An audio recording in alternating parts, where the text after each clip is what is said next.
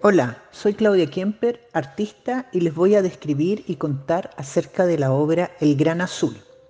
El Gran Azul es una pintura realizada en los años 2000, posiblemente iniciada en París, cuando vivía en París, y finalizada en Chile. Es una pintura de grandes dimensiones, de 2 metros por un metro y medio aproximadamente, en tonos azules. A un costado de la pintura vemos una marmita, una fuente llena de alimento, ¿no? representado como esferas grande y al otro costado vemos una mujer que tiene escondidos los brazos, que está sobre un círculo como rodando y vemos una forma que parece un pubis, pero que en vez de piernas hay manos todo esto es en tonos azules y tiene una visualidad, digamos, de un carácter como étnico, medio africano. Este cuadro habla de la idea de la nutrición de la madre y del alimento, ¿no? Como la idea de la feminidad como una fuente de alimento a la humanidad. En la mitad derecha del cuadro si lo vemos de frente, hay un azul grande como una especie de océano, de mar, en el cual podemos sumergirnos y pasearnos, como un azul que tiene el horizonte muy arriba, entonces estamos como adentro de este azul. Eh, a lo lejos vemos un horizonte con un cielo también azul. Y en la esquina, eh, justamente de la derecha, para cuando lo vemos el cuadro, tenemos dos piernas eh, como de un alguien que está caminando, pero que no alcanzamos a ver lo demás. Le vemos los pies y parte de la pantorrilla y las piernas, ¿no? Esa persona está caminando sobre este azul, yéndose a una inmensidad que desconocemos. Y un poco más al centro, en este horizonte central, vemos una pequeña parejita lejos, como también en trazos más o menos étnicos. Y luego, al extremo de la pintura, del otro lado, vemos una serpiente. Abajo Vemos también como una suerte de viñeta eh, que recorta el azul, ¿no es cierto? En que hay pequeñas como escenas pequeñitas como superpuestas dentro de esta escena mayor. En el costado inferior de la derecha hay una pareja en tonos negro muy gestual, muy como imprecisa, no, no, no demasiado realista, en blanco y en negro, como si fuera un grabado, y esta pareja está haciendo el amor. ¿no? Podemos adivinar, se ven como en una suerte de habitación, de un espacio interno, y adivinamos esta, esta relación íntima de esta pareja en que se confunden a veces sus miembros, sus piernas, manos, brazos, eh, hacen como una suerte de amalgama juntos, ¿no? como que se, se funden.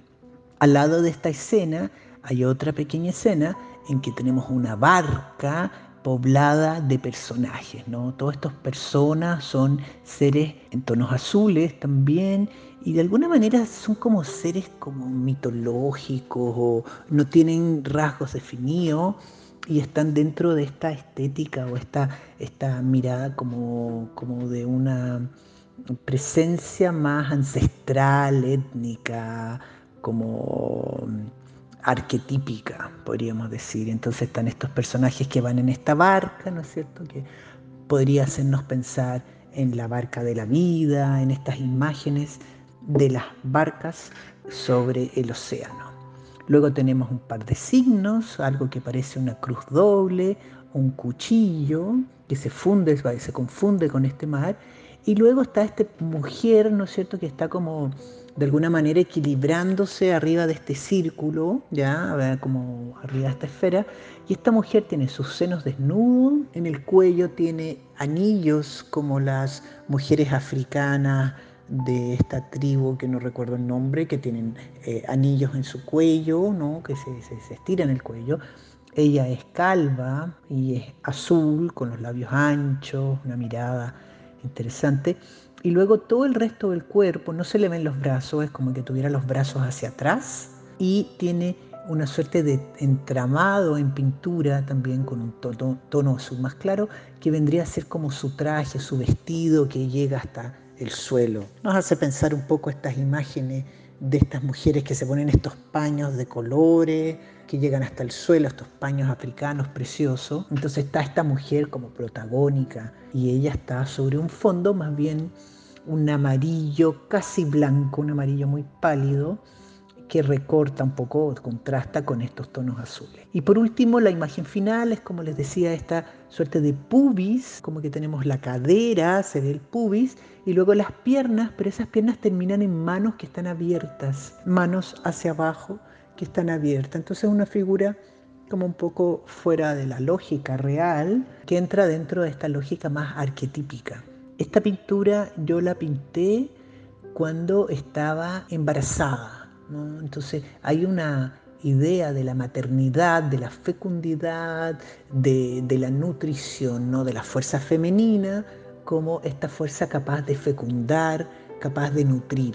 La pintura está hecha en acrílico sobre tela, eh, con un trazo más bien gestual, eh, y detrás de esta imagen hay varias imágenes, hay muchas imágenes que fueron cubiertas finalmente, ¿no? Es como que al pintar en ese periodo. Yo pintaba varios cuadros y, digamos, pintaba varias imágenes y las iba recubriendo y recubriendo hasta encontrar la imagen que yo quería. Entonces es una pintura como un poco espesa, ¿no? Es una pintura que tiene capas de pintura debajo en búsqueda de encontrar la imagen que era la que tenía que permanecer. Es una pintura que tengo mucho cariño porque representa casi el final de una época que fue mi periodo, eh, se podría decir mi periodo azul, en que yo hice varios de estos lienzos grandes en tonos azules y que corresponde justamente, como les decía, un poco al regreso o la última etapa de mi periodo en París, en el cual yo me influencié